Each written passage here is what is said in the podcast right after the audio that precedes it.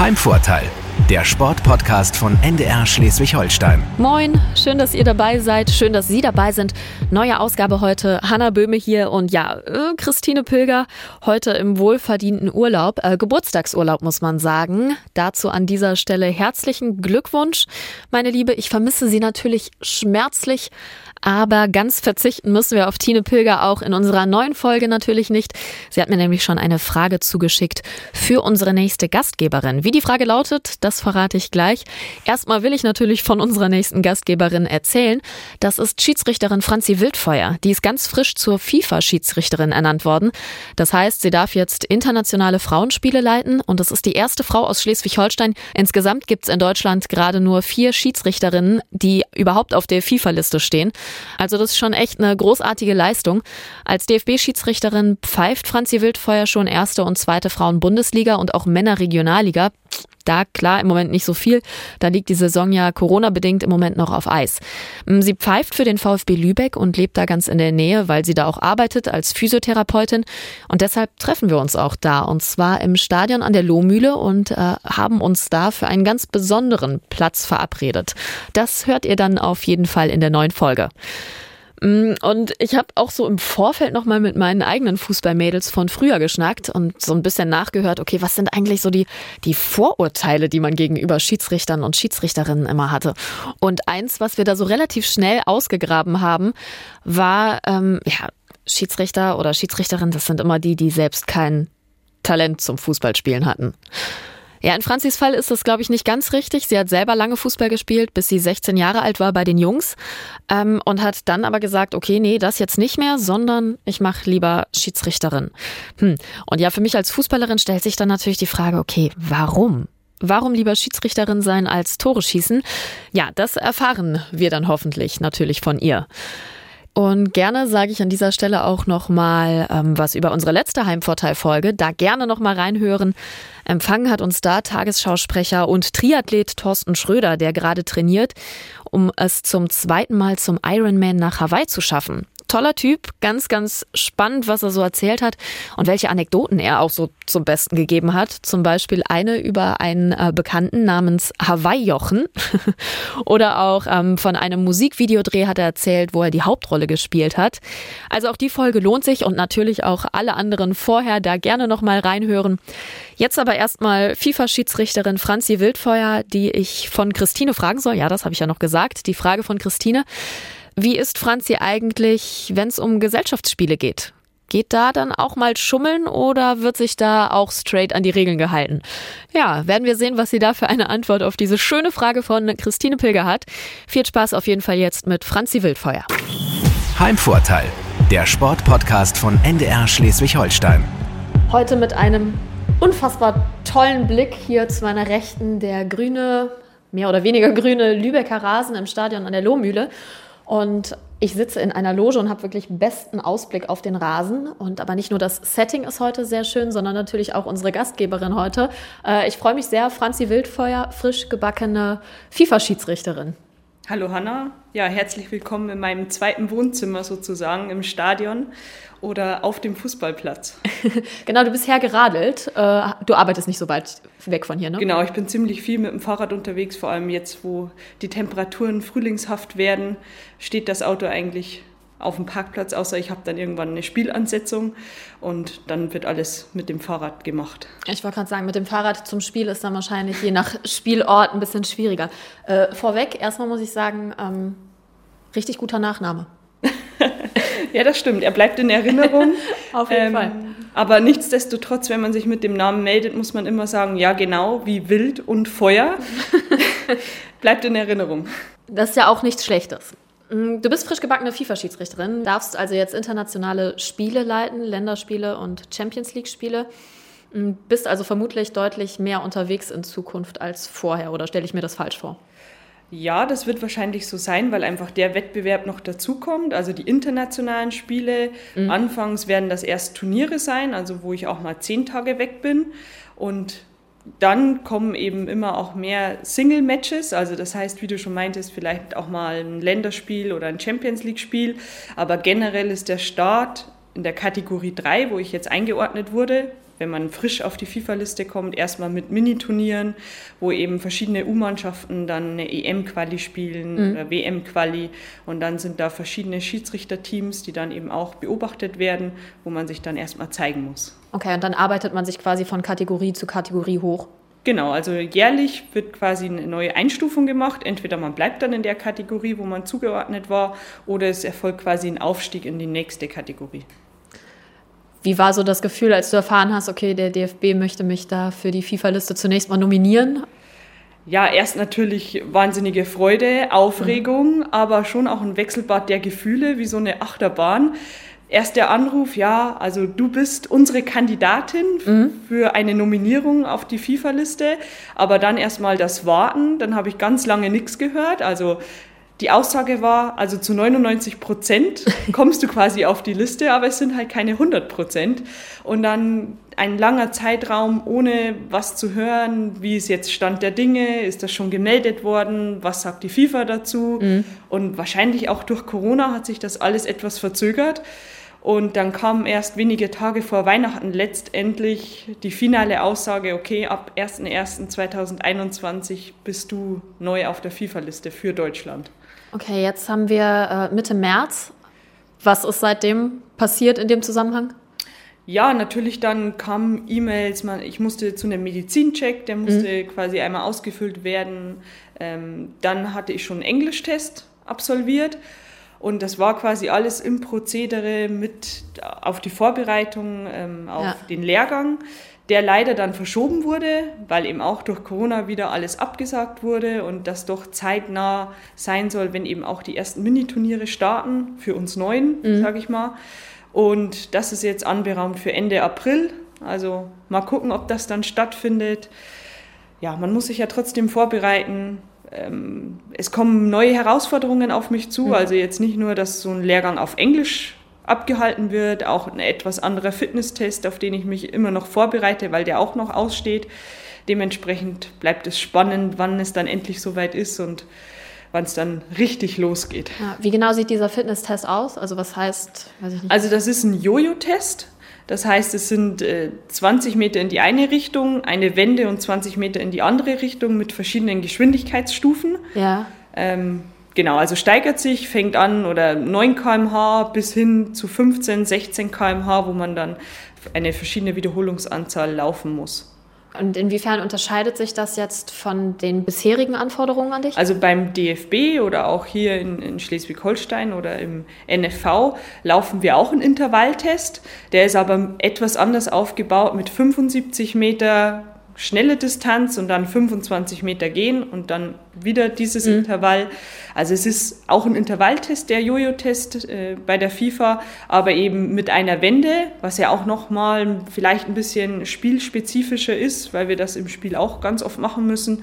Ähm, aber ich denke, das ist ja immer abhängig davon, ähm, was eben dann der Deutsche Fußballbund vorgibt oder eben die FIFA. Aber es ist schon ähnlich, aber nichtsdestotrotz schadet es nicht, das ein, zwei Mal geübt zu haben, ja. dass man auch einfach die Wenden drin hat, weil man da viel Zeit verlieren kann. Du trittst in ziemlich große Fußstapfen. Bibiana Steinhaus, ähm, ist das, lässt dich das so ein bisschen ehrfürchtig sein, diese Fußstapfen, oder bist du da eigentlich eher entspannt mit? Ich bin da relativ entspannt mit, weil ich ja nicht den Weg beschreite, den jetzt Bibiana beschritten hat.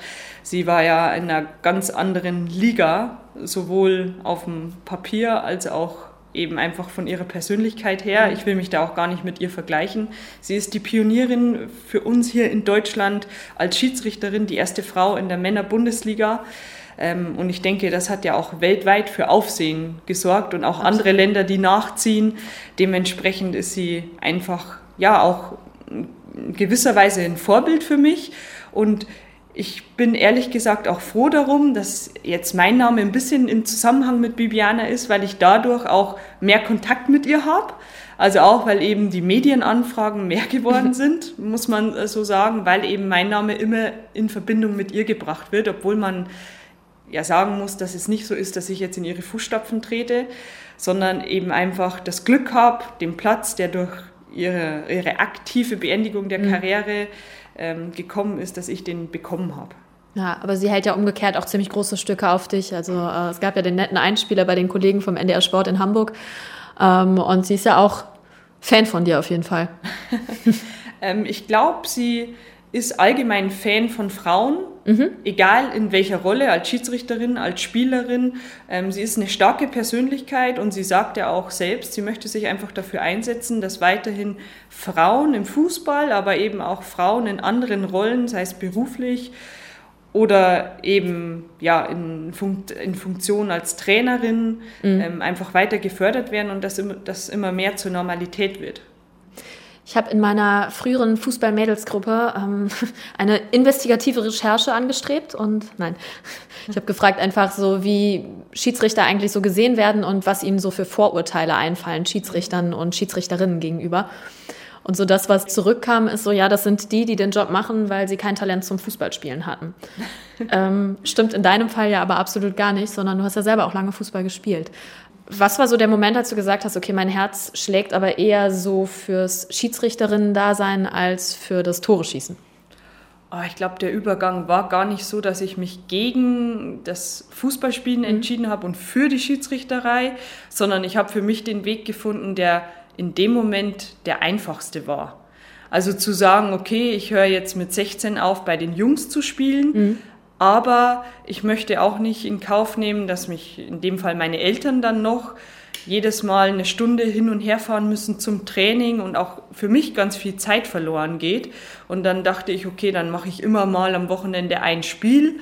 Ähm, das hat mir Spaß gemacht. Das mhm. war auch schön, weil man dann immer auch Schulkameraden irgendwie in den Teams gepfiffen hat und dann auch äh, in der Schule darüber gesprochen wurde. Und dann entwickelte, entwickelte sich eigentlich erst der Spaß und die Lust und auch die Ambition, da weiterzukommen. Wie waren dann so die ersten Rückmeldungen? Also gab es so, als du gemerkt hast, irgendwie kommt da ganz gutes Feedback auch zurück und äh, ich scheine da was richtig gut zu machen? Das kam dann relativ schnell. Also es war ja da auch was Besonderes, wenn eben ein Mädchen ähm, die, die Jungs gepfiffen hat. Also das ist ja schon anders, als wenn halt einfach der Mann oder der Junge kommt. Mhm. Und auch mit den ersten Herrenspielen wird man beobachtet und wenn man dann einfach immer wieder positives Feedback bekommt, macht das ja auch eine Veränderung mit sich selbst und man denkt dann nicht, ach ja, okay, jetzt höre ich auf, jetzt habe ich andere Vorstellungen, was mhm. ich mache, sondern man entwickelt ja auch einen Ehrgeiz von Spiel zu Spiel, man will besser werden, wenn der eine sagt, du musst noch ein bisschen weiter in den 16er reinlaufen, dann versucht man das, entweder mhm. gleich in der zweiten Halbzeit oder dann beim nächsten Spiel. Und so baut man sich ja auch eine eigene Persönlichkeit auf, einen eigenen Pfeifstil. Und das hat mich so gepackt, dass ich immer noch von Spiel zu Spiel fiebere und versuche an mir zu arbeiten, mir was abzugucken und äh, einfach Kritik auch anzunehmen. Erinnerst du dich an die ersten Spiele, die du gepfiffen hast, so wie so die Aufregung war und ob du dolle nervös warst zum Beispiel? Ja, das war, also ich glaube, ich habe gar keine Nervosität verspürt, so eine Angespanntheit. Und das war eigentlich dann relativ schnell auch eine Routine. Also mhm. das Tasche packen, das Hinfahren. Ähm, und es war ja auch erstmal in der Umgebung, sodass man doch dann schnell auch einige Leute kannte und die sich auch gefreut haben, wenn man gekommen ist. Und ich glaube, das Einlaufen bei den ersten Spielen war immer so das Besondere oder da, wo auch die Aufregung dann kam. Ja, also auch die ersten Spiele, ich glaube, bei einem meiner ersten Spiele hatte ich mal meine Uhr vergessen zu starten. Und dann ist mir das irgendwann mitten in der Halb, also mitten im Spiel, dachte ich so, oh nein. Und dann habe ich einfach irgendwann zur Halbzeit gepfiffen und da hat mich auch ein, ein Schiedsrichterkollege quasi betreut und der meinte dann nach dem Spiel, ja, also deine erste Halbzeit war auch ein bisschen kurz. Also habe halt irgendwie acht Minuten zu früh abgepfiffen, aber ich wusste nicht, okay, hatten wir jetzt schon 45 Minuten gespielt. Das war bei einem B-Jugendspiel oder eben erst 35 und es waren irgendwie 32 noch was. Aber es hat niemand was gesagt, deshalb. Ja, ja. ja die Kunst ist dann ja einfach äh, da souverän, genau, cool zu bleiben. Ich glaube, wir müssen kurz sagen, äh, wenn du sagst Umgebung, dann äh, man hört es auch ein bisschen. Äh, es ist natürlich nicht Schleswig-Holstein, wo du groß geworden bist, sondern Niederbayern. Genau, also es liegt mir immer noch auf der Zunge, mein Dialekt, aber das wird wahrscheinlich auch nicht mehr ganz weggehen. Ähm, ja, ich höre ganz oft, das ist charmant, deshalb. Ja.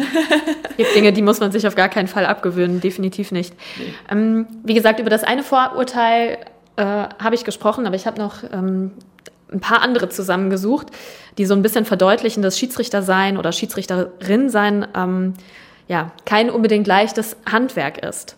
Gibt solche und solche. Ne? Man freut sich, dass man einen hat, der da pfeift, aber wo, wo ich dann dachte, so, oh ja, doll ist das nicht. Ne? Ich glaube, man muss da seinen Mann stehen. Viele fühlen sich halt auch irgendwie wie die Platzhirsche und das ist dann immer etwas anstrengend, vor allem wenn sie inkompetent sind. Naja, es ist schon ziemlich schwer, weil man steht ja immer irgendwie so zwischen den Stühlen und man beurteilt ja das, was man selber sieht und wenn jemand anderes aus einem anderen Blickwinkel nochmal draufschaut, ist es vielleicht ganz anders. Ich habe selbst eine Weile Schiri gemacht. Meine Erfahrungen äh, als Handballschiedsrichter damals, die waren, glaube ich, noch angenehm. Beim Fußball, wenn man das so sieht, für mich ist das immer eine annähernde Körperverletzung, was da passiert in Richtung Schiris. Also ich hoffe, eine annähernde Körperverletzung ist dir jetzt noch nicht begegnet. Ähm, trotzdem die Frage, was du so für ein äh, Schiedsrichtertyp eigentlich bist. Ja, ja, ich bin, glaube ich, der kommunikative Schiedsrichtertyp. Also ich versuche immer eine Ebene mit Spielern oder Spielerinnen zu schaffen. Und ich sehe mich nicht irgendwie auf dem Spielfeld dann, okay, ich bin die Schiedsrichterin, sondern wir sind alles Sportler. Und dann mhm. sollte man sich auf einer neutralen Ebene austauschen können. Emotionen gehören dazu, egal zu welchem Sport. Ähm, aber man, es darf halt nie unter der Gürtellinie sein. Also vor allem was die Kommunikation betrifft und da lege ich auch immer großen Wert darauf. Ähm, ich glaube, das ist eine meiner Stärken, dass ich schnell erkenne, wie kann ich mit den Spielern mhm. heute sprechen. Oder es gibt ja auch Spielertypen, da ist es besser, die einfach nicht anzusprechen und nur mit Mimik und Gestik oder halt einfach mhm. nur mal mit der Pfeife äh, was zu machen. Ähm, dementsprechend ist das, glaube ich, so das Mittel, was ich am liebsten einsetze. Mhm. Aber es kommt halt immer auf den Spielcharakter drauf an. Äh, wie sind eben die Spieler? Ist es ein Derby? Ja, also ganz verschieden. Da muss man sich einfach auch schnell darauf einstellen und dann auch im Grunde seine Persönlichkeit darauf anpassen. Ja, eigentlich auch spannend, weil genau wie du sagst, man muss sich ja super schnell auf unterschiedliche Spielertypen äh, einstellen, weil die kennt man im Zweifel vielleicht von einer vorherigen Begegnung, aber das war es ja auch eigentlich. Charakterlich hat man vielleicht im Zweifel gerade mal zwei, drei, vier, fünf Minuten vorher Zeit, um irgendwie da was aufzubauen und dann muss man die direkt auch richtig einschätzen. Ist ja schon eine Kunst. Auf jeden Fall, aber das ist auch so, was mich reizt, dass man ganz viele verschiedene Typen, Charaktere, Persönlichkeiten mhm. auf dem Platz trifft und sich ganz schnell auch darauf einlassen muss und dementsprechend reagieren muss. Das ist, ich sage immer so gerne, die Schiedsrichterei war für mich eine Schule fürs Leben, also in ganz ja. vielen verschiedenen Bereichen. Also auch, dass man Menschen ganz schnell einordnen kann, also weiß, okay, ich sehe den, so ist der vielleicht. Natürlich, manchmal hat man auch die falsche Einschätzung getroffen, aber dann wird man auch wieder schlauer mhm. daraus. Und das ist auch ein Reiz. Und ich liebe einfach auch ein bisschen psychologisch zu denken, mhm. dass man eben auch weiß, okay, der Spieler wurde jetzt schon fünfmal gefault, dass man auch mal nicht den anspricht, der jetzt gerade schon wieder gefault hat, weil es der fünfte war, mhm. sondern einfach den Spieler zu sagen, okay, ich habe das gesehen, hier waren schon fünf Fouls, ich passt da heute auf und habe ein Auge drauf. Mhm. Also, dass man es genau umdreht und der Spieler auch weiß, okay, die hat das schon im Griff. Ist das was, was man lernen kann oder ist das was, wo du sagen würdest, das muss man vielleicht so, das ist so eine Grundvoraussetzung, die man eigentlich haben muss, wenn man den Job machen möchte? Ich denke, das ist so teils, teils, also wirklich 50-50. Ich glaube schon, dass man das lernen kann, weil einfach umso mehr Spiele man hat, umso mehr weiß man, welche Persönlichkeiten es auf dem Platz gibt. Aber ich glaube, es ist schon von Vorteil, wenn man so eine gewisse Menschenkenntnis hat. Mhm. Also die kann man nicht erlangen, sondern ja, die ist einem vielleicht in die Wiege gelegt. Vielleicht ist das auch ein bisschen durch meinen Beruf noch mit dazugekommen oder ich hatte das tatsächlich schon und deshalb bin ich auch in die Richtung gegangen, weil als Physiotherapeutin muss ich ja auch ganz viel auf mhm. Menschen mhm. eingehen, ähm, höre mir ihre Geschichte an, versuche das einzuordnen und versuche dann auch bei der Physiotherapie darauf einzugehen. Mhm. Hast du sowas wie ein äh, Signature-Pfiff? Also ich erinnere mich daran, früher bei den Spielen waren immer ganz extravagante Schiedsrichter zum Teil und Schiedsrichterinnen, obwohl es eher zugegebenermaßen die Männer waren, die dann den Schlusspfiff zum Beispiel super in die Länge gezogen haben und dann so sehr theatralisch waren. Ähm, Gibt es sowas bei dir auch? Also meine Assistentin letztes Wochenende meinte bei meinem Anpfiff, oh, der war aber laut, Franzi. Und dann meinte ich so, ja, der erste Pfiff gehört auch mir. Mhm. Dann wissen alle, okay, die ist heute hier und hat das im, ja, mehr oder weniger vielleicht im Griff, dass man wirklich der erste Pfiff einfach ganz laut ist. Ja. Das habe ich irgendwo mal gehört und seitdem versuche ich das auch zu machen. Einfach, dass der erste Pfiff mir gehört. Ja, ist wie so ein Händedruck eigentlich, ne? Genau. So, äh, ja, dass man erstmal so, genau. Ja. Händedruck, ja. Okay, ja, verstehe ich. Mhm Wenn du dir selber Fußballspiele anguckst, zum Beispiel im Stadion, du hast eben schon erzählt, dass du auch zwischendurch natürlich hier im äh, Lübecker Stadion bist und äh, dir die Spiele anguckst. Äh, kannst du dann den ähm, Schiedsrichter oder die Schiedsrichterin ähm, ausblenden, in Anführungszeichen, oder gehst du da sofort in eine Analyse und äh, bist Mensch, also eben nicht genug in den 16er bewegt oder äh also ich mache äh, keine Spielbeobachtung oder Analyse, mhm. aber ich glaube, es steht schon immer irgendwie der Schiedsrichter mit im Fokus, aber jetzt nicht, dass ich die Entscheidungen äh, beurteile, sondern einfach auch, okay, wie, wie löst er manche mhm. Situationen, wie entscheidet er, warum entscheidet er vielleicht auch so, weil der Blick von der Tribüne ist doch nochmal ein ganz anderer, als wenn ich auf dem Platz stehe oder auch wenn ich dann im Nachhinein meine eigene Analyse mache und mir das Video dazu angucke. Mhm. Weil man ja dann auch vor Ort ist, der Schiedsrichter entscheidet was und man denkt sich dann so, hm, okay, war das jetzt ein Foul oder oh, das war ja ein, ja. ein Foul. Und dann guckt man, wo steht der Schiedsrichter, weil von meiner Perspektive im Sitzen auf der Tribüne sieht das vielleicht ganz anders aus als eben der, der dann zehn Meter daneben steht und einen anderen Einblickwinkel hat. Ja, oder jetzt auch, wenn man von hier oben runter guckt, hat man ja auch eine super Übersicht und das ist ja eine ganz andere Perspektive. Wäre so wie beim Tennis, könnte man mal versuchen. das stimmt. So als Schiedsrichter. Leider ist das Spielfeld doch eine Ecke größer. Ich glaube, auch da wird es irgendwann mit der Übersicht schwierig. Ja. Man bräuchte wahrscheinlich noch mehr Schiedsrichterinnen und Schiedsrichter. Ähm, genau, du hast schon gesagt, ähm, dass wenn du auch so deine eigenen Spiele beobachtest, wie genau sieht so eine Spielanalyse bei dir eigentlich aus? Also es werden alle Spiele übertragen oder eben dann gestreamt oder eben in einem Portal hochgeladen, wo wir Zugriff drauf haben. Ich gucke mir oder ich lade mir das Spiel runter, dann lade ich das auf unser Schiedsrichterportal hoch. Also mhm. das ist so ein Coaching-Portal. Und dann habe ich natürlich im Kopf irgendwelche Minuten, wo ich sage, hm, das will ich mir nochmal angucken. Oder ich gucke mir auch nochmal die gelben Karten an, hat das alles gepasst? Die Tore, war da vielleicht auch irgendwas mit Abseits, Foul vorher? Und ähm, dann habe ich vom DFB einen Coach oder eine Coachin in mhm. meinem Fall. Und die hat auch Zugriff darauf. Und wir kommunizieren dann quasi über verschiedene Beiträge, die wir dazu schreiben, zu der Situation. Ich beurteile das mit einem Ampelsystem. Wenn ich sage grün, für mich war das alles in Ordnung schreibt noch ein paar Sätze dazu oder nur ein kurzes Wort und sie gibt mir dann auch nochmal Feedback, ob sie das genauso sieht oder ob ich nochmal irgendwas anpassen soll, das Stellungsspiel also die Regeln hat man ja irgendwann gelernt und worin verbessert man sich dann eigentlich noch, außer dass man vielleicht eben wirklich an seiner mentalen Stärke zum Beispiel arbeitet? Ja, also es sind, glaube ich, auch von Jahr zu Jahr und von Spiel zu Spiel verschiedene Sachen, die dann auch passieren. Situationen, Zweikämpfe, der Fußball verändert sich ständig, es wird schneller. Ähm, es kommen dann eben so Dinge, die sich auch in den letzten Jahren entwickelt haben und die immer mehr kommen dass es Foulspiele gibt, wo jemand auf den Fuß steigt. Mhm. Also das gibt's ja auch nicht schon, also das gibt's natürlich schon immer, aber das ist in den letzten Jahren viel mehr geworden. Und dass man eben da zum Beispiel den Fokus darauf legt. Und so gibt es eigentlich in jedem Spiel Sachen, die man noch mal ein bisschen anpassen kann, verbessern kann. Natürlich das Stellungsspiel und äh, wie man läuft ähm, ist ein großer Punkt und das wird auch nie perfekt sein, weil dann schläft man vielleicht mal ein, zwei Sekunden mhm. und dann ist man eben die fünf Meter zu weit weg. Ähm, oder dann geht man nicht rückwärts weg, sondern man dreht sich um und ausgerechnet da passiert ein Foul. Ähm, aber das sind Dinge, die kann man natürlich dann am Video optimieren, aber genauso werden sie nicht beim nächsten Spiel wieder passieren. Was sind für dich so kritische Momente in Spielen, so kritische Situationen? Also alles, was natürlich irgendwie spielentscheidend ist. Strafstoß, mhm. Torerzielung, wenn es auch um Abseits geht. Also das sind, glaube ich, so die Big Points, die mhm. man im Spiel hat und die müssen halt stimmen. Aber natürlich auch Vorteilssituationen.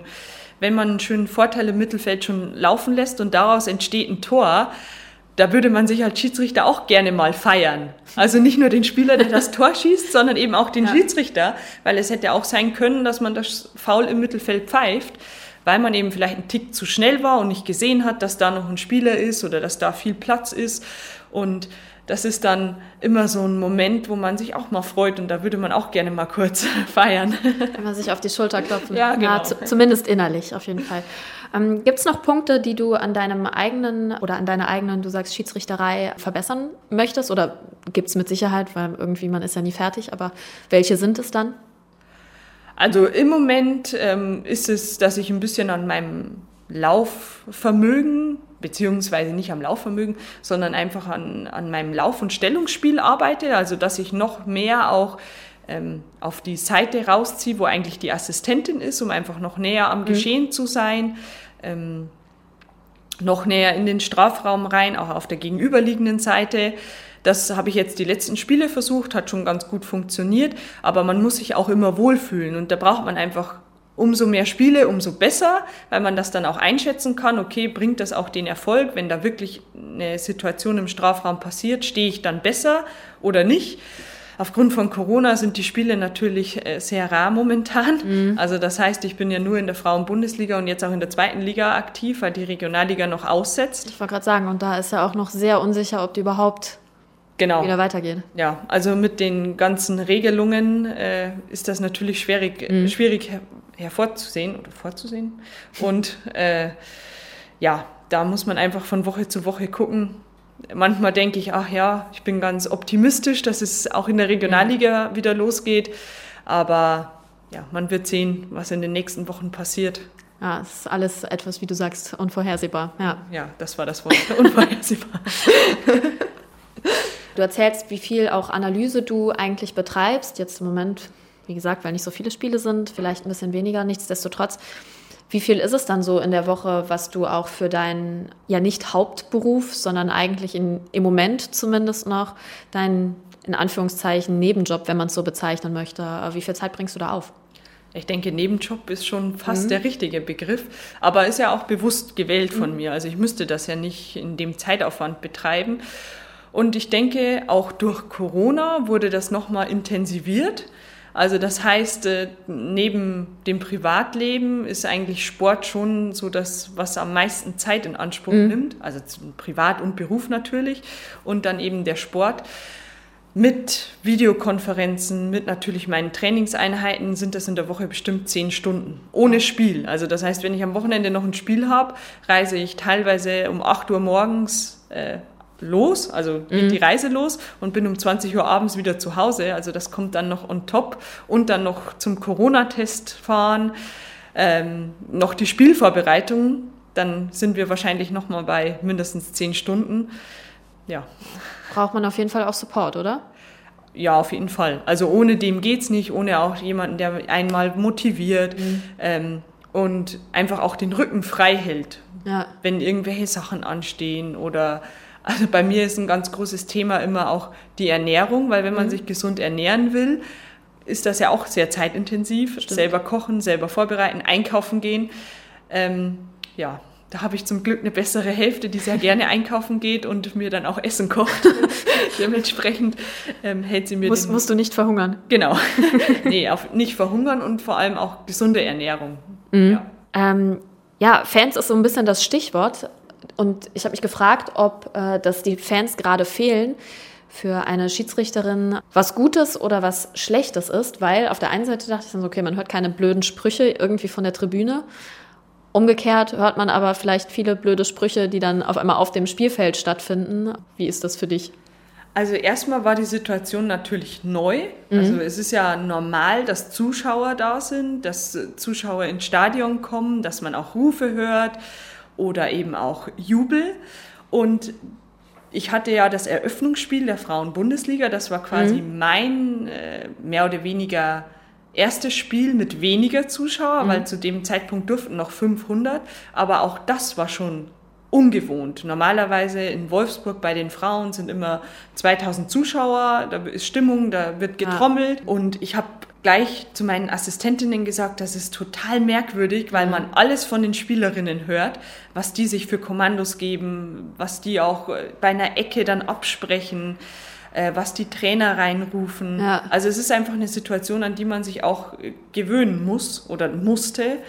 Und ähm, es fehlt natürlich irgendwie von außen auch nochmal der zusätzliche Adrenalinkick, mhm. wenn dann Jubelrufe sind, wenn geklatscht wird, wenn angefeuert wird, weil das treibt doch auch nochmal das Adrenalin, zumindest bei mir als Schiedsrichter, auch nochmal in die Höhe. Vor allem, wenn es dann auch um Strafraumsituationen geht.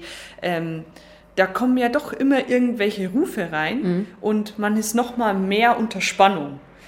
aber ich denke, oder mir geht es so, dass ich mich jetzt schon daran gewöhnt habe und ich für mich einfach selbst auch immer wieder sage, okay, nochmal volle Konzentration, durchziehen, äh, wach bleiben mhm. und wir uns, wir uns das auch im Team dann sagen, dass halt niemand den Fokus verliert. Ja.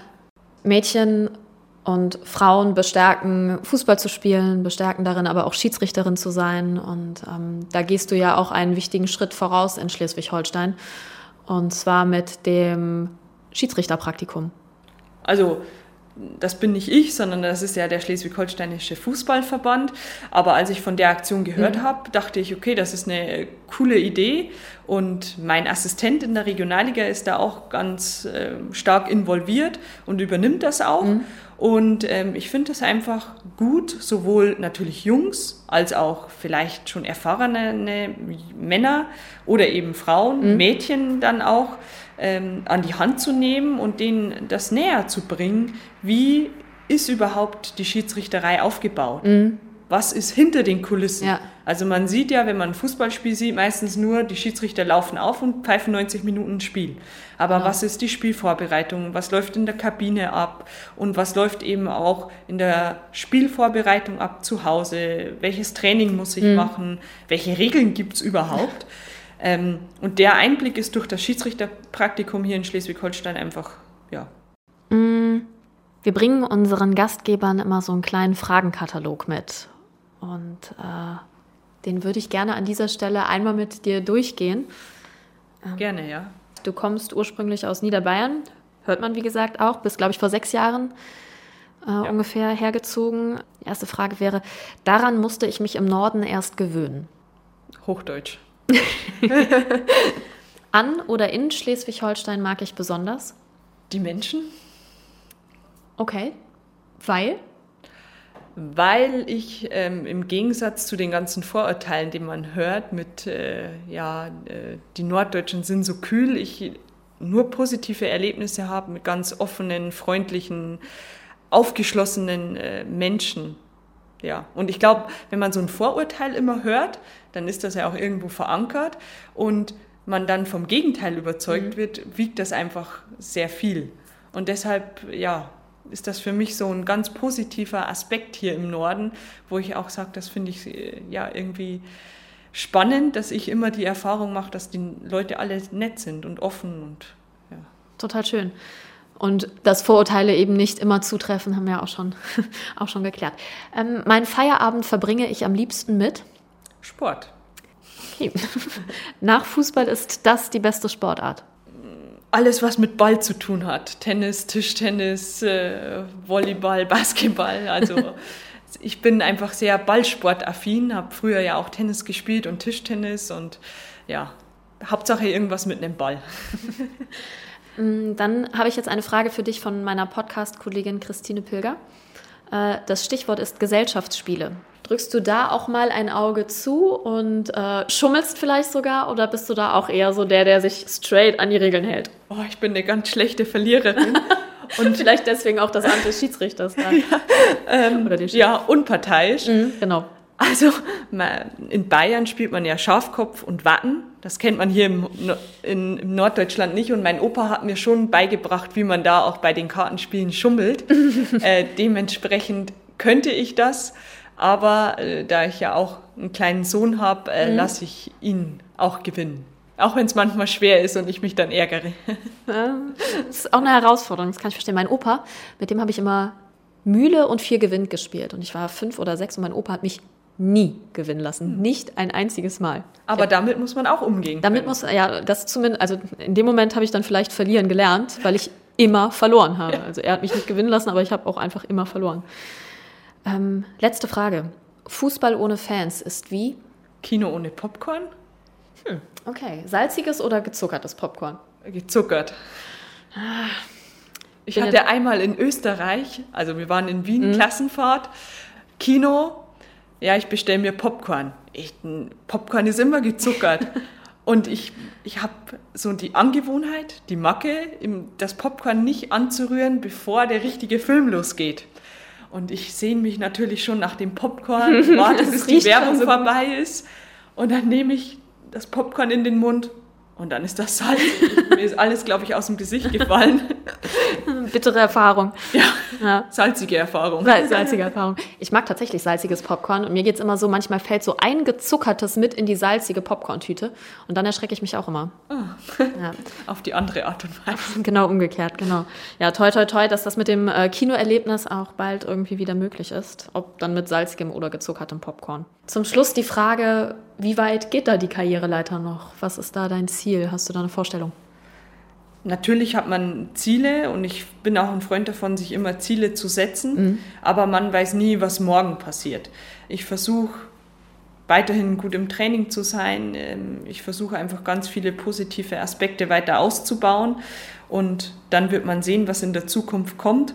Ich will quasi immer bereit sein, mhm. Ähm, den nächsten Schritt zu gehen. Das sind ganz viele Faktoren, die stimmen müssen und wenn alle Mosaiksteine zusammenpassen, kommt vielleicht auch wieder der noch nächste Schritt.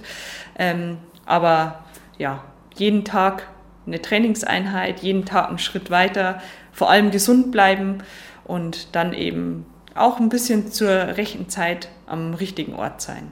Ja, dafür sind die Daumen auf jeden Fall gedrückt. Franzi Danke. Wildfeuer, vielen Dank, äh, dass wir hier in der schönen Lübecker Loge Platz nehmen durften. Schön, dass wir da sein durften. Vielen Dank. Heimvorteil, der Sportpodcast von NDR Schleswig-Holstein.